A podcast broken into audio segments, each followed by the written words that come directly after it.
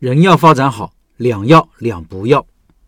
看到一篇个人成长和发展的文章，角度很新颖，我也很赞同，分享给各位。想说一个这一阵子正在琢磨的话题，就是在十到十五年这个长度间，个人成长节奏的问题。还是那句话，既不严谨也不科学，最多就是追求一种模糊的正确，甚至都未必正确。但是思考起来还是挺有意思的。从大概十几年这个时间段来看。人平均每六到十二个月会有个小改变，每两到三年会有个相对大的改变。换种说法也是可以的，每六到十二个月有一些小决策，每两到三年有个相对大一点的决策。当然，大决策也是由之前的小决策积累决定的。然后这些大大小小的决策和改变汇集起来，基本就奠定了你人生的主要发展路径。按照上面，我们大概可以简化为，在相对年轻的阶段，四十岁之前。一个人大概会有十次比较主要的选择机会，那么这十次的选择里，大概会有以下几种发展模式：第一，每次改变都比之前稍微进步一点，非常的稳定，但是进步幅度不算很大；第二，每次改变的结果波动比较大，有些时候特别好，有的时候比较差；第三，大多数改变都在很小的范围内波动，但是偶尔有一两次非常的好；第四。大多数改变都还可以，但偶尔有一两次会比较差。当然还有其他情况，比如每年都很好，或者每年都很差，这种没有讨论的必要。现在我们试着用不是很科学的方法，把上面提到的各种幅度量化一下。稳定的进步算正的百分之十，波动比较大算负的百分之三十到正的百分之三十，非常好算大于等于百分之五十，小范围波动算是负百分之五。到正百分之五之间，比较差的情况是小于等于负的百分之三十。假设每个人的初始值都是一百，那么计算结果就是第一种情况：一百乘以一加百分之十的十次方，结果是等于两百五十九点三。这种情况是很稳定的进步。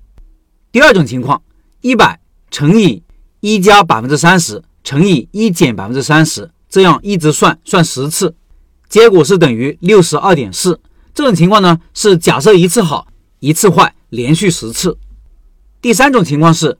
一百乘以一加百分之五的四次方，乘以一减百分之五的四次方，乘以一加百分之五十，再乘以一加百分之五十，结果等于两百二十二点八。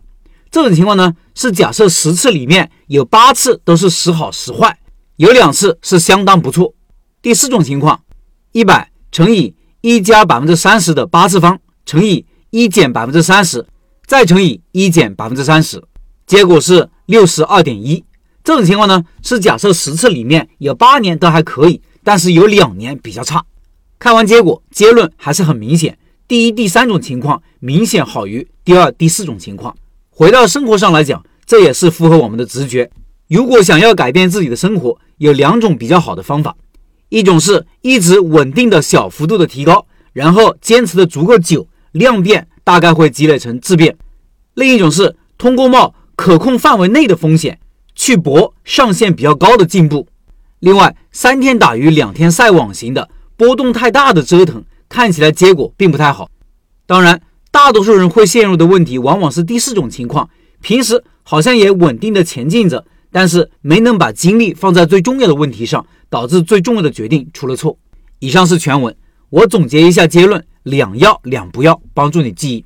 先说两不要，第一个不要，不要三天打鱼两天晒网，今天做做这个，明天做做那个，而是要坚定一个方向，坚持一个方向，打勾要打通，打紧要打到底。第二个不要，不要孤注一掷，不要冒太大的风险，做事要想好最坏的可能，这个最坏的可能也要能接受。如果一个人为了挣点钱失去了生命，或者干了违法的事情进了监狱，发展就谈不上了。再说两要，第一个要要稳定，积累稳定的小进步，不要小看小小的进步，时间长了就是大进步，就会量变引起质变。第二个要要善于把握关键时刻，抓住重大机会，因为一两次重大的机会，也许就可以让你有大的改变，比如职场里的升迁的机会，选址时看到的好位置。谈恋爱时遇到的好伴侣，